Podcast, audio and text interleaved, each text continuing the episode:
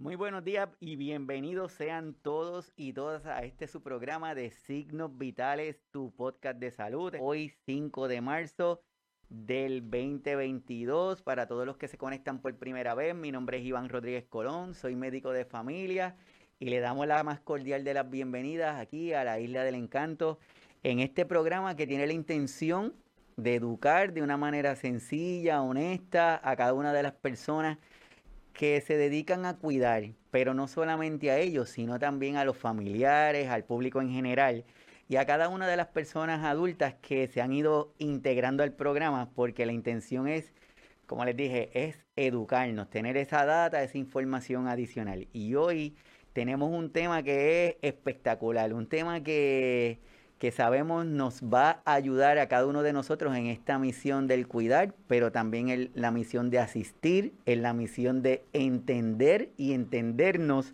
en este proceso del cuidado. Y para ello tengo un invitado de lujo que es la primera vez que está con nosotros y como siempre les digo que los invitados de nosotros son nuestros amigos en el programa y vamos a hacer todo lo posible para que quieran regresar. Así que les quiero dar la más cordial de, de las bienvenidas al doctor Agustín Torres de la CID. Doctor, bienvenido. Muchas gracias, Iván. Un placer estar en Signos Vitales y a toda tu audiencia un gran saludo. Ah, el, el placer es para mí que estés aquí con nosotros, de verdad. Para todos los que se conectan, el doctor Agustín es psiquiatra y psicogeriatra, egresado del Instituto Nacional de la Psiquiatría Ramón de la Fuente Muñiz en la Ciudad de México es colaborador académico en el curso de especialización en geriatría del UNAM, Hospital Español de la Ciudad de México, es autor de la guía para sobrevivir al proceso de cuidar a una persona con demencia Alzheimer y otros tipos de demencia, exponente en congresos nacionales e internacionales y claro está, es el colaborador de Signos Vitales y amigo de cada uno de nosotros. Así que de verdad, Agustín, súper, súper feliz que estás aquí con nosotros. No, muy honrado y con mucho gusto, encantado de participar y tener a través de ti, Signos Vitales, la oportunidad de llegar a las personas, que es lo que más interesa, que esta información pues, nos externen sus dudas, sus preguntas, es un tema que se puede hablar eh, mucho y trataremos de hacerlo de una manera tal en que se lleven esto y lo puedan aplicar desde el día de hoy. Perfecto, doctor Agustín. ¿Cómo fue esta pandemia para ti, tanto como personal y profesionalmente, y en este, y en esta aparente liberación, porque ya como nos, como que nos están soltando? ¿Cómo ha sido este, esa experiencia? Ha sido una experiencia, seguramente como a todos, iban de claroscuros, que te llevó a generar eh, recursos como el placer que tengo de estar ahora contigo, de los recursos a distancia, aceleró en mi persona eh, a generar estos contactos a través de un enlace, a través de internet, dar consulta por este medio.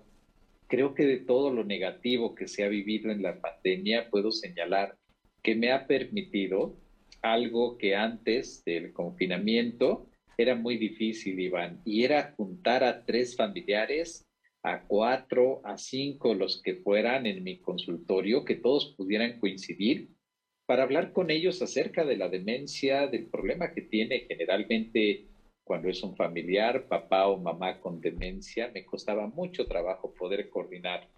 Hoy, a través de un enlace como el que estamos teniendo tú y yo, puedo hablar no solamente con uno, sino con cinco, con seis, con ocho familiares, para iniciar dentro de lo que es eh, para mí la parte fundamental de quien tiene la labor de, de cuidar a una persona con una demencia, que es el proceso educativo, que sepan qué es la enfermedad y qué van a tener que hacer frente.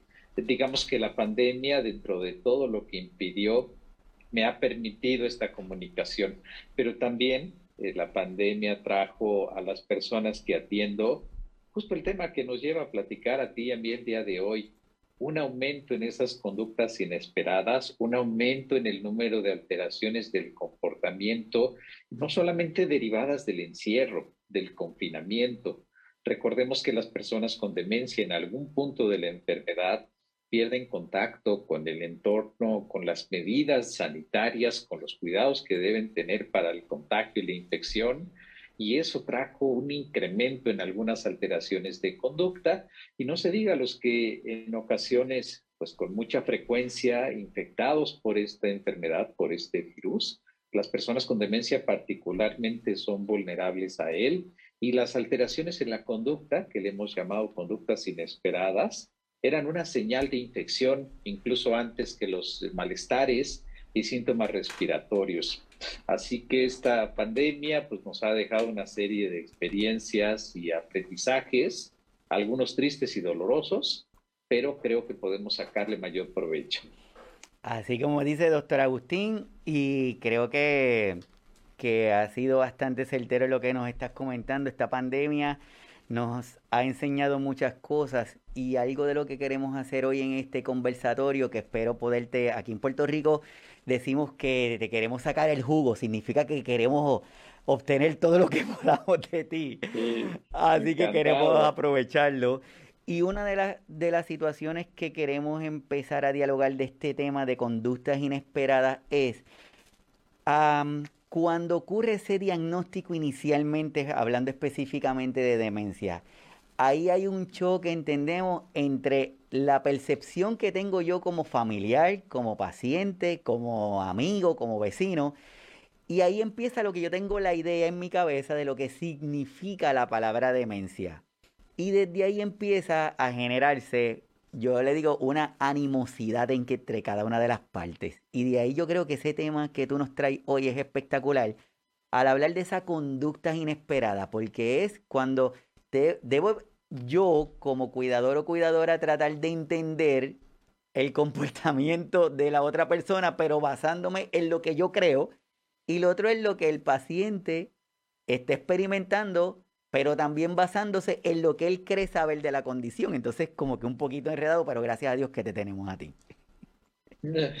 Claro, Iván, es, una situación compleja, la, defines bien. Aquí hay dos participantes en las conductas inesperadas y, definitivamente nos pasa con frecuencia que la demencia pues no se diagnostica a tiempo.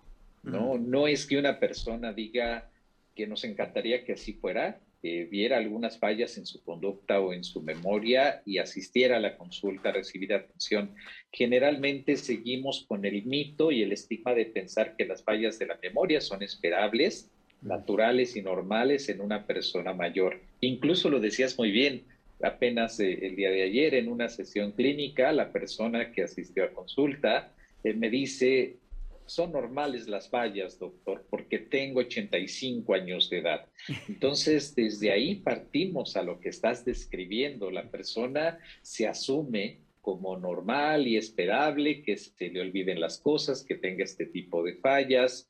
Y en las etapas avanzadas, bueno, no se enteran de las alteraciones que tienen, de las fallas de memoria. Es el familiar quien da cuenta de ellas, es la familia quien lo lleva a la consulta pero pues ya después de tres, cuatro años, que los síntomas han ido avanzando, que han ido progresando y que han ido desgastando esta relación, porque hablar de conductas inesperadas, pues nos lleva a hacer referencia a que la persona con demencia, producto por diversos factores, entre ellos el avance de la misma enfermedad, es muy importante que lo sepamos, estas alteraciones de la conducta se van a presentar en nueve de cada diez personas con demencia, especialmente aquellas que tienen más años con la enfermedad y que su padecimiento es más severo o que ha avanzado más. Sin embargo, aquí hay conductas que es cierto, cuando una persona tiene percepciones que no son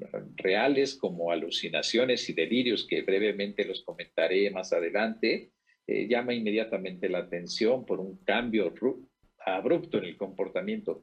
Pero hay otras alteraciones de la conducta que también es necesario mencionar. La apatía es una de las principales manifestaciones y lamentablemente se da como por hecho que una persona con 60, 70 años de edad se aísle y pierda interés y cuidado en su higiene, en su aseo personal, lo cual las conductas inesperadas son en la actualidad un criterio fundamental para el diagnóstico y tratamiento de las personas con demencia.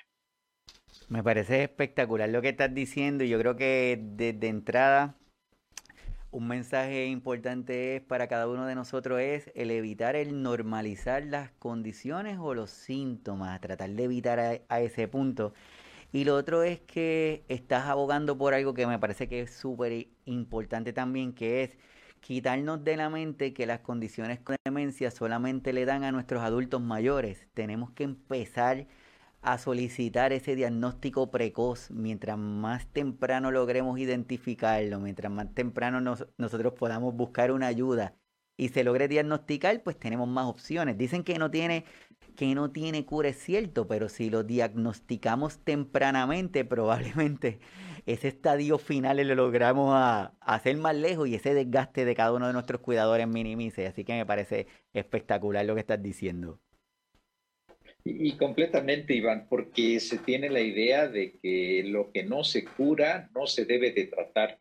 Yo le explico a las personas que van a consulta conmigo que piensen en la demencia como otras enfermedades, como es la diabetes y la hipertensión arterial. Si utilizáramos el mismo criterio de curar, pues realmente no curas la diabetes, no curas la hipertensión, pero por, e, no, no por ese hecho dejas de darle tratamiento a las personas. Es impensable que alguien considere no tratar a alguien con diabetes o hipertensión simplemente por el hecho de que no son curables. No estoy diciendo que no se traten en absoluto, lo que estoy diciendo es que lamentablemente en la demencia a veces usamos un criterio diferente y le vemos como una enfermedad que porque no se cura, no se debería tratar. Y aquí hay una diferencia importante en lo que tú estás señalando tratar a una persona con demencia lo antes posible ayuda a reducir la severidad de los síntomas, la velocidad de progresión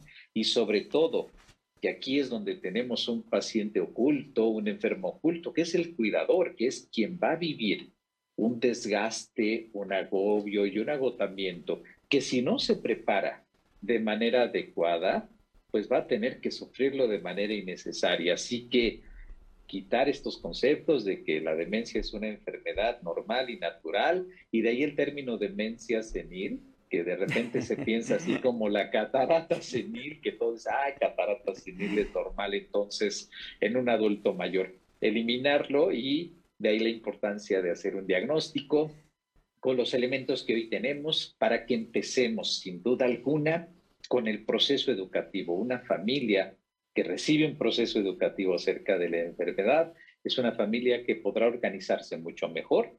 Y volviendo a lo que decías tú, que no se cure no significa que no se trate. Así que vamos a retomar y pues, estamos en este escenario en donde tenemos una persona que está siendo diagnosticada, que tiene una condición ya de demencia, vamos a ponerle establecido con sus familiares en el cuidado y de repente esta persona con el diagnóstico que puede ser su mamá, puede ser nuestro abuelo, nuestra abuela, puede ser a un amigo, un conocido, para aquellos cuidadores que son cuidadores, cuidadores formales. Pero esta persona de repente empieza a acusarnos, Agustín, de que nos robamos o que está en otro lugar o empieza a utilizar palabras que no son habituales en esa persona y nosotros nos empezamos a sorprender. Y de ahí, en lugar de decir que es una conducta inesperada, o a veces decimos que son conductas esperadas, a veces le ponemos el estigma de que problema. Y es que está problemático, o es que está difícil. Y de ahí viene ese término de conductas desafiantes. ¿Cómo podemos hacer un match de todo esto? Claro, Iván. Mira, las conductas desafiantes alteraciones conductuales o que también se le conocen como síntomas psicológicos y conductuales en las personas con demencia, se refiere a un cambio en la conducta que existen diversas manifestaciones. Tú mencionaste claramente lo que llamamos delirios, ideas delirantes.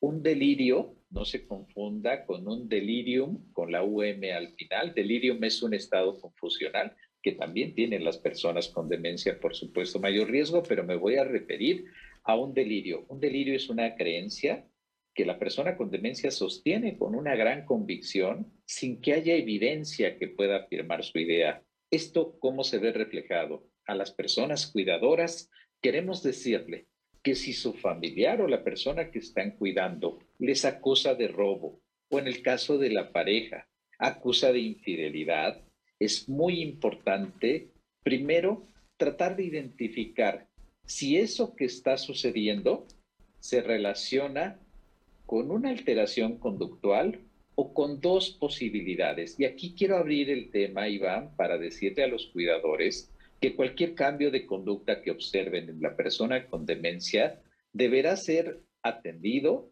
por tres puntos de vista. El primero es, consideren que los cambios de conducta en una persona con demencia se pueden deber a una enfermedad. ¿Qué quiero decir? Hablábamos de la infección por coronavirus, pues cierto, una persona con demencia puede dar alteraciones conductuales como una manifestación de la enfermedad por el virus, pero no es la única.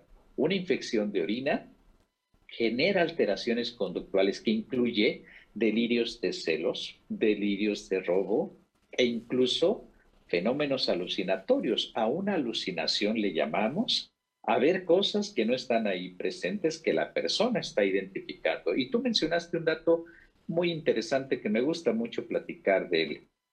Es falsa identificación delirante. Una persona con falsa identificación delirante te va a decir, esta no es mi casa, llévame a mi casa, no me encuentro en este lugar.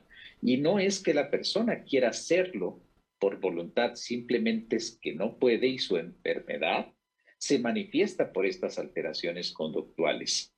Volviendo a las tres causas que pueden alterar la conducta, la primera, decía yo, puede ser una enfermedad, pero no solamente una enfermedad, la presencia de dolor altera la conducta. Recordemos que la persona con demencia, conforme avanza, va perdiendo la capacidad de comunicarse y comunicarnos sus necesidades. Una muela, caries dental, una úlcera, cualquier otro dato físico puede alterar la conducta de una persona con demencia. Y no solo eso, un medicamento tanto las medicinas utilizadas para las personas con demencia como cualquier otro problema médico pudieran, en algunos casos, generar efectos secundarios que se manifestarán como alteraciones conductuales. Yo le digo siempre a las personas que atiendo y a los cuidadores, les hago la observación.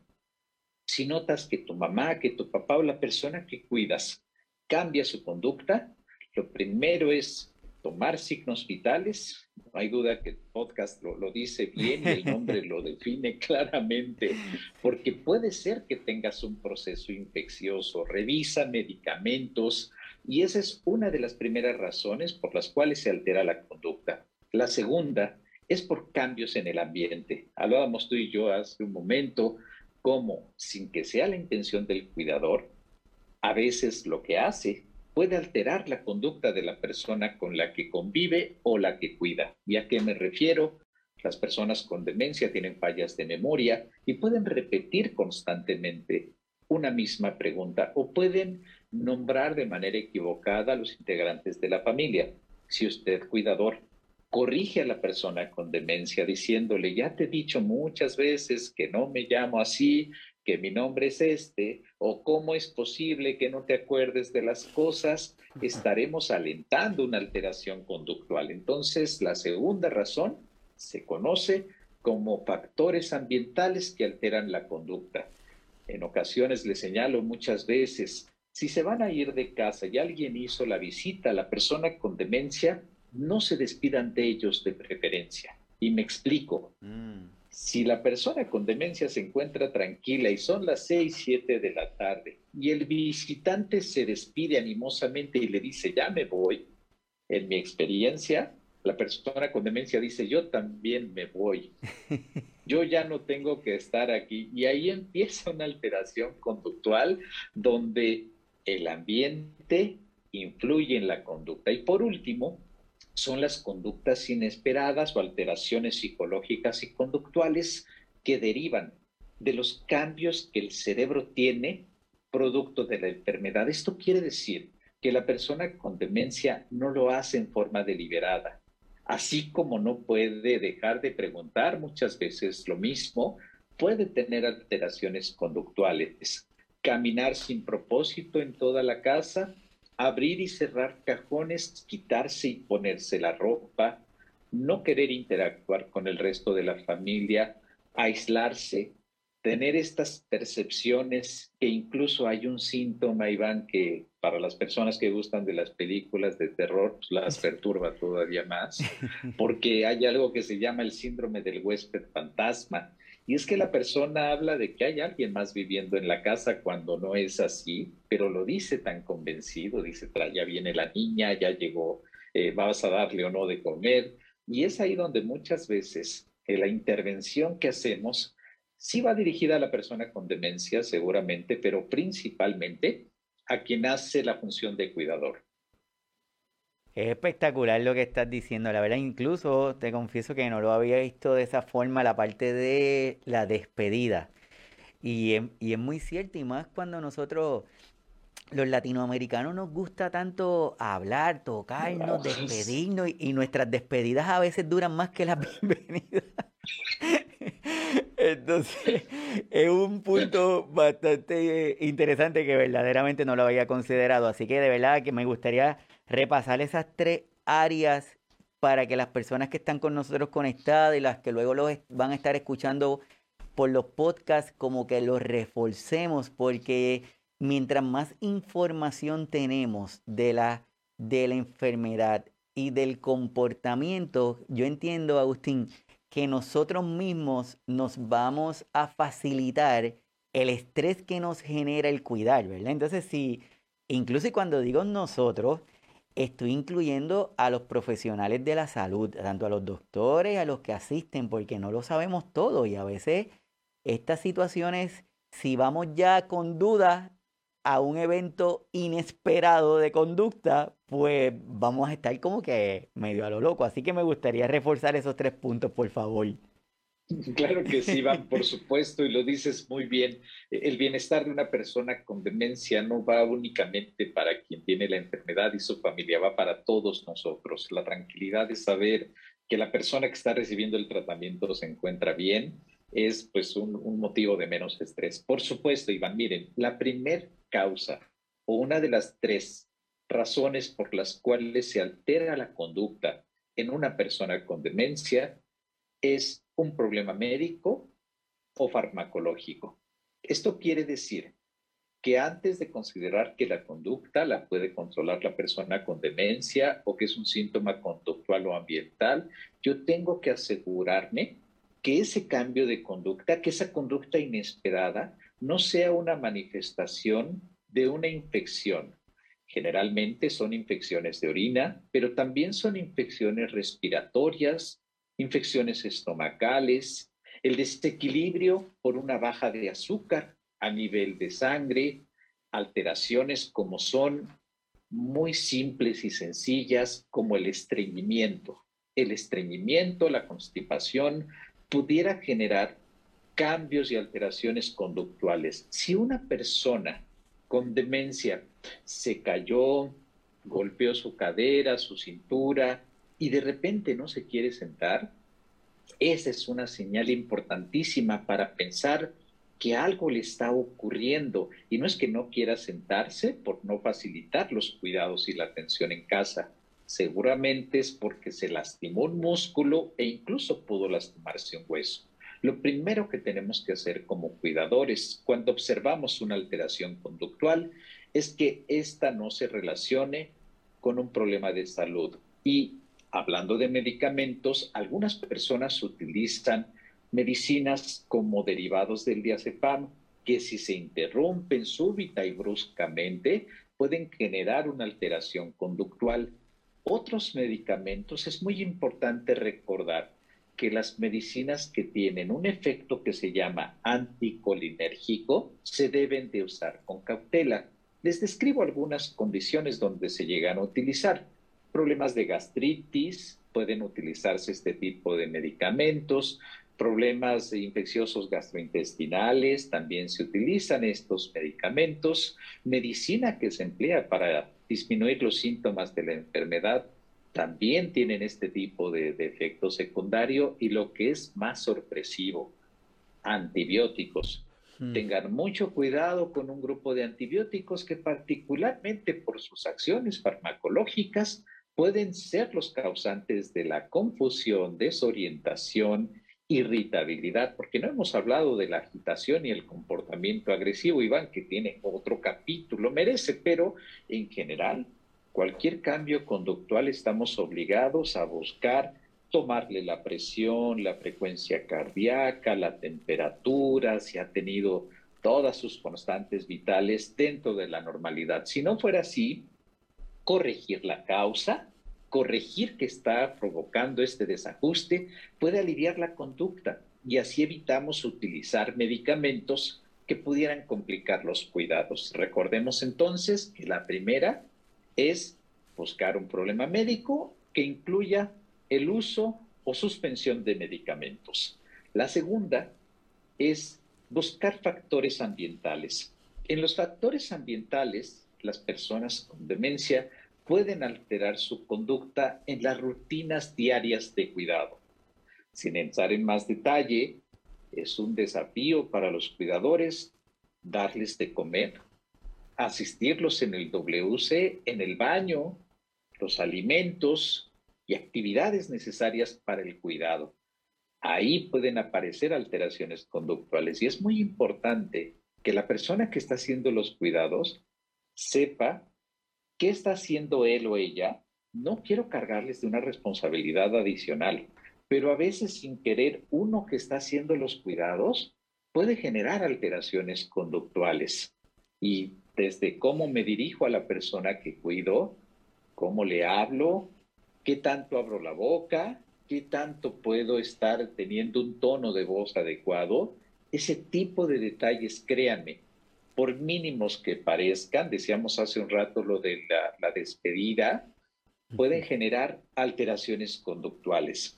Finalmente, hay un tercer grupo. En ese tercer grupo es uno de los pilares que están siendo indispensables cuando se trata una persona con demencia y me refiero a la conducta. A estas alteraciones, si ya descartamos que fue un medicamento, una medicina, si no hay un cambio ambiental, que a veces el cambio ambiental puede ser que la rutina de baño yo tenga corrientes de aire. Si hay corrientes de aire, la persona con demencia en algún punto de la enfermedad no te va a poder decir tengo frío, cierra la puerta va a empezar a mostrar un comportamiento de resistencia, va a impedir que le quites eh, la ropa para bañarle. Esas señales son tan importantes al momento de realizar los cuidados que si no los atendemos puede haber una agresión importante al cuidador y momentos grandes de tensión. Por último están lo que llamamos alteraciones psicológicas y conductuales. Se dividen en grupos, depresión, apatía, psicosis. La psicosis es un término que es muy mal utilizado a nivel de la población, pero la psicosis significa alteración en la percepción de la realidad. Y sepan ustedes que psicosis nos puede dar a cualquiera. Las personas con demencia son especialmente vulnerables. De los síntomas de psicosis, los característicos son falsa identificación delirante, no reconocen a la persona con la que están e incluso no reconocen su imagen en el reflejo de un espejo o en el reflejo de alguna superficie como estas pantallas negras que hay en casa, los televisores, algún mueble dentro del hogar, tienen dificultad y creen que hay alguien más. Se va perdiendo este tipo de habilidades y se conoce como falsa identificación delirante. Recuerden, cuidadores, las personas no lo hacen de manera deliberada, no lo hacen con una mala intención, simplemente son síntomas de su padecimiento, son síntomas de la enfermedad. Los delirios de robo son muy dolorosos para ustedes como hijos, hijas, esposo, esposa, porque son acusaciones y señalamientos de que si la persona con demencia se encuentra muy funcional, le llama por teléfono hasta la policía y le llama a la familia y hacen acusaciones se paran en la puerta a decir, sáquenme de aquí que estoy. Eh, son cambios abruptos, fuertes, muy dolorosos que pueden estar ahí y que requiere que descartemos estos tres puntos. ¿Es una enfermedad o es una medicina? Dos, ¿es un tema ambiental? Tres, es una alteración psicológica y conductual. Y dependiendo del caso, se hará la intervención necesaria para ayudar a reducir la severidad de los síntomas de la enfermedad. Una parte fundamental, Iván, es que la familia no lo tome personal, no lo tome a pecho, no lo tome como algo que es, yo lo sé que es difícil y que es duro que mamá te acuse de robo, pero que sepan que esas acusaciones y ese tipo de conducta no los puede controlar la persona con demencia y son producto de la enfermedad. Me parece espectacular lo que estás diciendo, Agustín, porque incluso nos permite, nos permite a cada uno de nosotros empezar a implementar medidas o acciones que pueden ser hasta más saludables, porque muchas veces quienes están con el, con el paciente, eh, desde la perspectiva de nosotros, cada uno de ustedes le pone con mi abuela, con mi abuelo, con mi papá, cada uno, el que está con la persona que tiene la condición, si tiene algún síntoma, muchas veces lo que queremos es manejar el síntoma y eso es lo que comentamos al profesional. Le decimos, es que está ansioso, es que está inquieto, es que no duerme y lo queremos resolver con una pastilla o un medicamento. Y hoy día, pues yo creo que esa temática ha ido cambiando y con lo que tú nos estás diciendo, yo creo que nos ayudaría a todos a que eso minimizarlo, ¿verdad? Y eso que dices, Iván, yo, yo lo veo igual que tú. Cuando la persona que, que cuida nos llega a reportar alguno de estos datos de manera muy concreta, nada más nos dice ansioso, inquieto, agresivo, estamos obligados a hacer una exploración minuciosa porque curiosamente, y hay algo que hablaremos seguramente en alguna otra oportunidad, si, si, si me invitas, yo encantado de hablarte, es de que en ocasiones hay alteraciones conductuales que se presentan exclusivamente en las rutinas de cuidado, que se llama resistencia a los cuidados, y la persona solamente está inquieta, molesta y de difícil trato a la hora de comer. Después no tiene ninguna alteración conductual, pero si no especificamos este tipo de información a nuestro médico, nos podemos quedar con la idea de que la inquietud y la agresividad y la ansiedad está todo el día y hacer una prescripción de un medicamento que vale la pena mencionar que las medicinas en las personas con demencia para las alteraciones de la conducta a veces son el problema y no la solución. Debemos de ser muy cuidadosos en qué casos, bajo qué circunstancias la medicación debiera prescribirse. La mayoría de las personas pueden responder muy bien a medidas ambientales, a medidas conductuales, y no al manejo farmacológico, pero es fundamental aquí la información con nosotros como parte de su equipo médico y que la persona quien está haciendo los cuidados sea evaluada de manera periódica, porque algo que hemos encontrado es que un signo de desgaste en el cuidador, que ya lo has hablado con detalle en tu, en tu podcast, en tus intervenciones, un síndrome del cuidador puede hacer que se generen situaciones de fricción y ahí el tratamiento también tendría que ser dirigido a aliviar la ansiedad, el estrés y el agobio del cuidador. Espectacular. Y estoy seguro que muchos de los que nos están escuchando pudieran pensar entonces y hacerse la pregunta, ¿todos los que tienen Alzheimer experimentarán estas conductas desafiantes o todas las personas que tienen demencia pudieran presentar estas conductas? Y aquí le presento y lo comento para todos los que vayan a estar escuchando la versión del podcast. Aquí algo ya que el doctor comentó ahorita, dice que los estudios indican que entre el 60 y el 90% de las personas con demencia desarrollan problemas de comportamiento en algún momento de su enfermedad, dice en algún momento de su enfermedad. Y también aquí comparto, porque muchas veces, Agustín, no sé si te pasa, pero a mí muchas veces los familiares lo que quieren saber es en qué etapa está. Eh, quiero saber cuál es la etapa de la demencia que está mi familiar. Y, yo le digo, ok, la etapa es importante, pero es algo que varía, es algo que va fluctuando. Así que yo creo que, que deberíamos entonces enfocarnos en estas conductas. Se nos hace bien fácil ver a la persona que tiene la alteración pero ¿qué pasa cuando la persona no presenta alteraciones agresivas? Que está como en un tono más pasivo. ¿Qué hacemos ahí, Agustín? No, muy, buena observación, Iván, porque evidentemente las conductas visibles, las que están al exterior, pues son las que inmediatamente podemos identificar.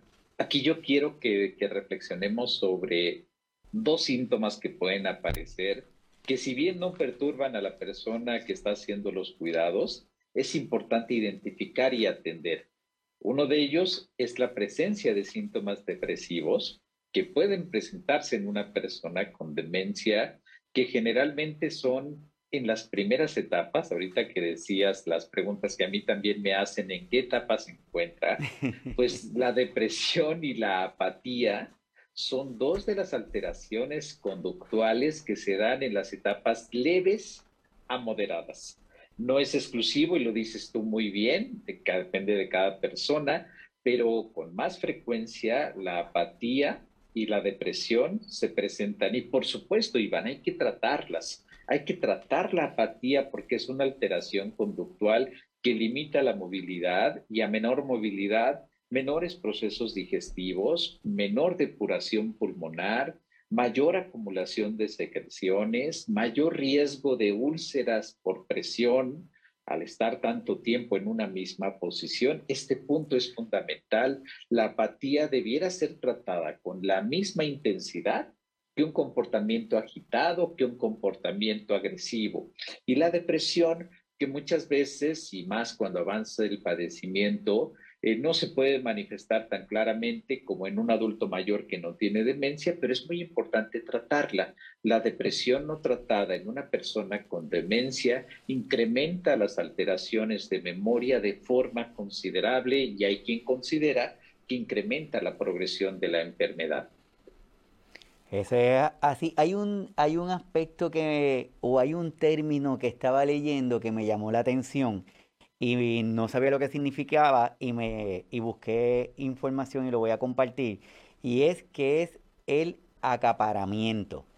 Y dice que es un comportamiento que se observa periódicamente en la enfermedad de Alzheimer y otras demencias como, como la demencia frontotemporal, donde los individuos se reúnen y almacenan cosas es posible que no estén dispuestos a desprenderse de papeles inútiles, mantenerlos apilados alrededor de los muebles. También pueden abastecerse de comida y almacenarla continuamente hasta que esté podrida. Y aún así no están dispuestos a deshacerse de ello. Y de verdad, Agustín, eso me llamó la atención y yo creo que es, es importante traerlo porque yo no sé, pero yo no, yo no relacionaba que el aguardarlo de esa forma pudiera estar, ser un comportamiento también? Mira que le llamamos conducta motora aberrante y guarda una gran similitud con el trastorno obsesivo compulsivo son comportamientos de acaparamiento y es cierto lo que estás describiendo y eso tensa mucho a la familia porque llegan a encontrar alimento en los cajones, eh, descompuesto generalmente, objetos que, son, por ejemplo, de higiene al momento de, ir al baño, en, bolsitas del suéter, en, la camisa, en la playera, y es una tendencia al acaparamiento, este comportamiento motor repetitivo, que no cede, que no termina, se guarda una relación con lo que es una condición de salud mental que le llamamos trastorno obsesivo compulsivo y que en términos clínicos también se le llama conducta motora aberrante. Es un comportamiento repetitivo, sin propósito, sin una finalidad, que para quien tiene la conducta, recordemos que para la persona con demencia no representa un problema, no se da cuenta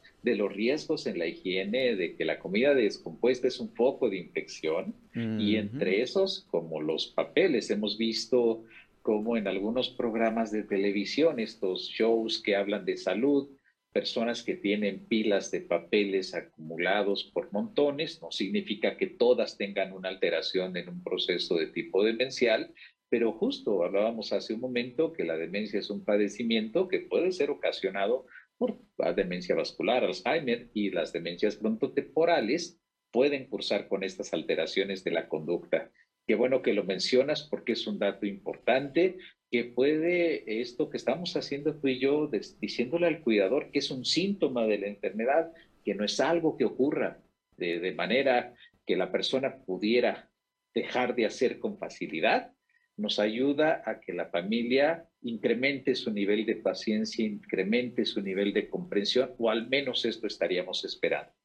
Así es, y ya tenemos, ya tenemos esta idea de lo que es el comportamiento, sabemos que eh, la condición va a haber personas que se pueden mostrar agresivas, pero puede ser que hayan personas que tengan un comportamiento más pasivo como sería este, pero es una alteración en esa conducta que es inesperada y que debemos estar pendientes y, y tratarla.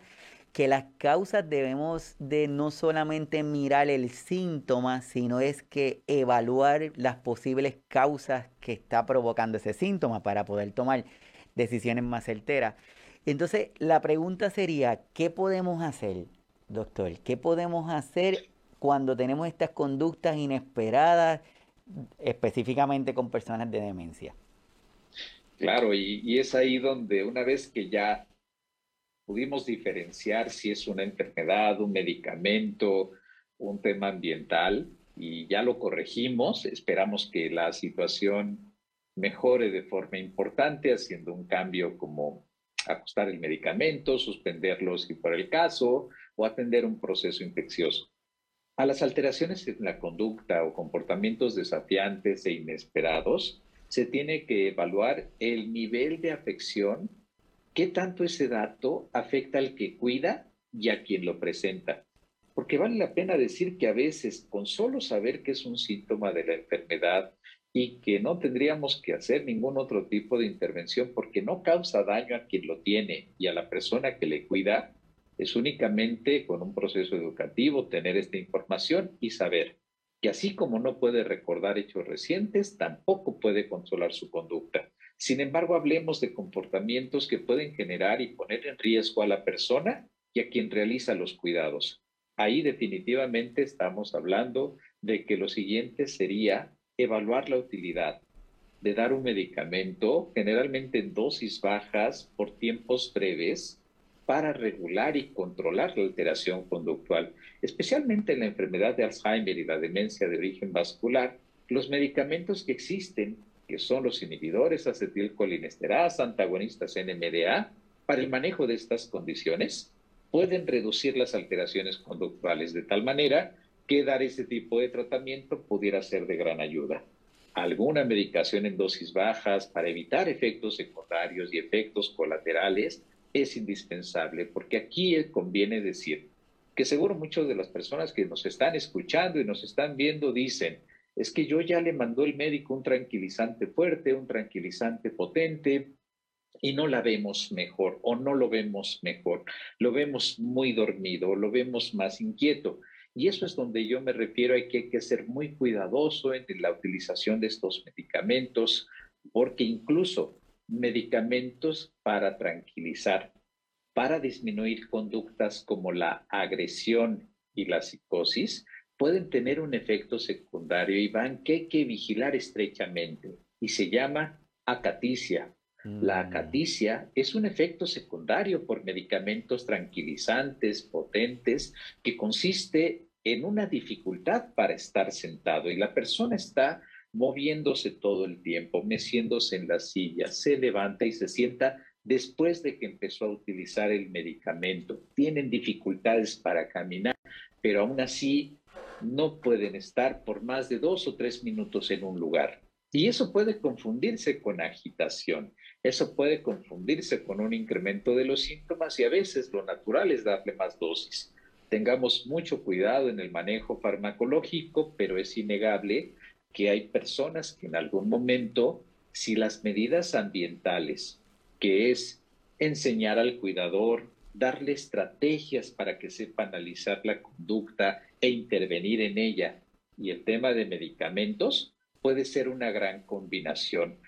No den por hecho que los datos son normales por tener una demencia. Eso es algo que ocurre con mucha frecuencia.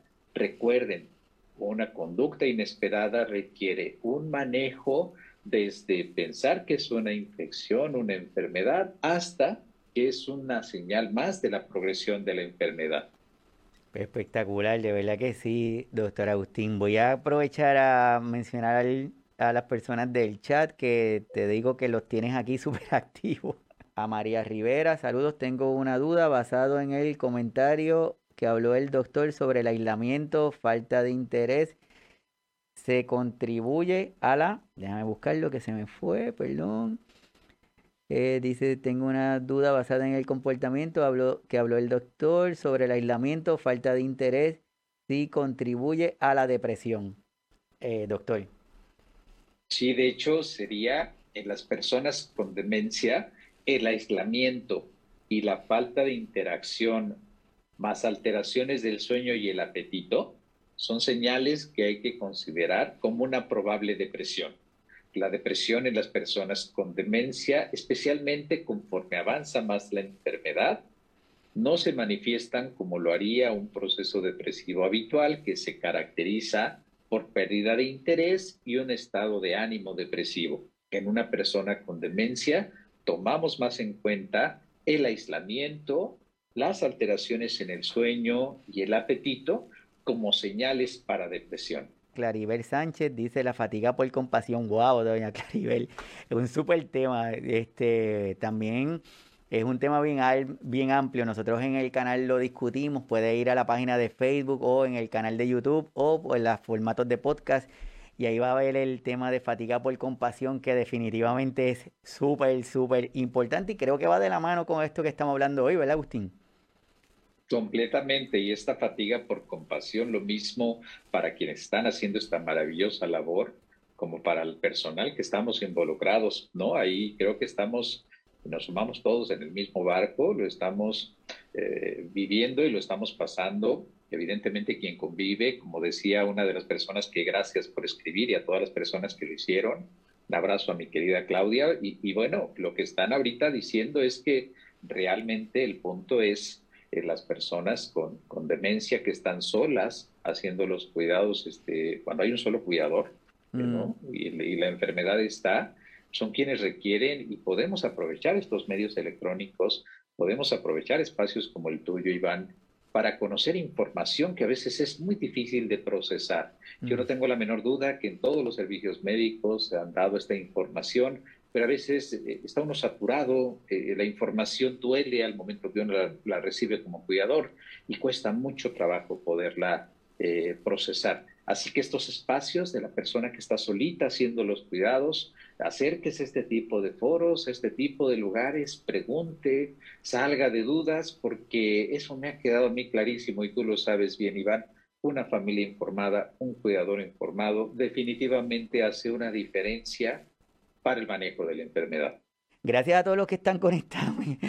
No puedo seguirlo diciendo, pero de verdad súper agradecido a todos los que están conectados por los comentarios. Luego lo, seguiré viendo y alguna pregunta que esté pendiente eh, se las contestaremos, pero de verdad súper, súper agradecido que, estén conectados en la intención y, dar la, la información lo más sencilla posible, que nosotros lo entendamos, que sepamos que para el inicio de todo es nuestros cuidadores, nuestras cuidadoras, nuestro familiar, la persona que está a cargo, porque si, si desde el inicio empieza mal, todo va a seguir mal por ahí hacia adelante. Por eso es que es importante, doctor Agustín. Esto parece una hora, parece mucho tiempo, pero cuando hablamos de estos temas se nos van bien rapidito. Pero no quiero despedirme sin que nos des como que esa finalidad. ¿Qué le podemos decir a nuestros cuidadores, nuestras cuidadoras, a nuestros adultos mayores que están viendo, a los vecinos, a los amigos, a todo el mundo que está viendo el programa para que, que tengan una idea de esta conducta inesperada? Claro, muchas gracias, Iván, y un placer para mí, a toda la gente que ha escrito y que ha enviado los comentarios. Pues yo, yo cerraría diciendo, cualquier cambio en la conducta de un adulto mayor, es un problema de demencia hasta que no se demuestre lo contrario. Prefiero que nos vayamos con esta reflexión y resulta que muchas alteraciones conductuales se dan al inicio, incluso antes de las fallas de memoria, y son señales indispensables para detectar oportunamente. Y en quien ya tiene la condición, yo le quiero compartir a los cuidadores que lo primero que vean es que esta alteración, esta conducta inesperada, no lo hacen a propósito, no lo hacen con la finalidad de molestar, aunque se parezca mucho a la personalidad previa de la persona que están atendiendo, identifiquen cualquier cambio de conducta inesperado como una posible condición que requiere evaluación, que requiere tratamiento, ya sea una condición médica, ya sea una situación ambiental o un síntoma derivado de la progresión de la enfermedad. Perfecto, doctor Agustín, lo tenemos en las redes, lo pueden conseguir. Doctor Agustín también tiene la guía para sobrevivir al proceso de cuidar. Está disponible. Está, ¿Cuáles son las páginas, doctor Agustín, suya? Ah, estoy como doctor Agustín Torres en Facebook y, ahí con mucho gusto viene el enlace y el link para, para Instagram. Ahí tengo información que de manera periódica eh, publicamos acerca de lo que es la enfermedad, acerca de lo que son las alteraciones conductuales. Está dedicada este portal eh, especialmente a las personas que están realizando esas labores de los cuidados y que conviven con personas con demencia. Si bien la guía solamente ahorita está en una modalidad de impresión bajo demanda en la Ciudad de México, con mucho gusto eh, y, y muy feliz estoy porque en un portal ya puede estar disponible bajo este formato en Chile, para todos los amigos de Chile. Eh, podían conseguir la guía, espero pronto esté en otros lugares. Y con mucho gusto ahí estoy a sus órdenes en el portal, en Facebook como doctor Agustín Torres. Súper agradecido, doctor. Para mí un placer, un honor y un privilegio. Espero que esta no sea la última, que podamos continuar hablando de diferentes temas de esta manera tranquila para que las personas lo sigan entendiendo que podamos seguir colaborando y poniendo nuestro granito de arena en esta parte del cuidar, pero también del envejecer, de, de poder aportar para ese mañana, para poder llegar lo mejor, lo mejor posible. Así que de verdad súper agradecido contigo porque hayas estado con nosotros. Muy honrado, un placer, Iván, y cuando lo necesites, acá andaré con gusto. Súper, gracias para todos los que se conectan. El sábado que viene, el 12 de marzo, te continuamos con este conversatorio con un nuevo colaborador que va a estar con nosotros también desde México. Él es nuestro psicólogo y tanatólogo existencial Didier Zúñiga que va a estar hablando del tema de aprender a construir un proyecto de vida a través de las pérdidas. Así que el próximo sábado, 11 de la mañana, desde aquí, desde la página de Facebook, conéctense a cada una de las aplicaciones para los podcasts. Y conéctense al canal de Yuse Mucho y doctor Agustín, hasta la próxima. Nos vemos luego. Hasta la próxima. Bye.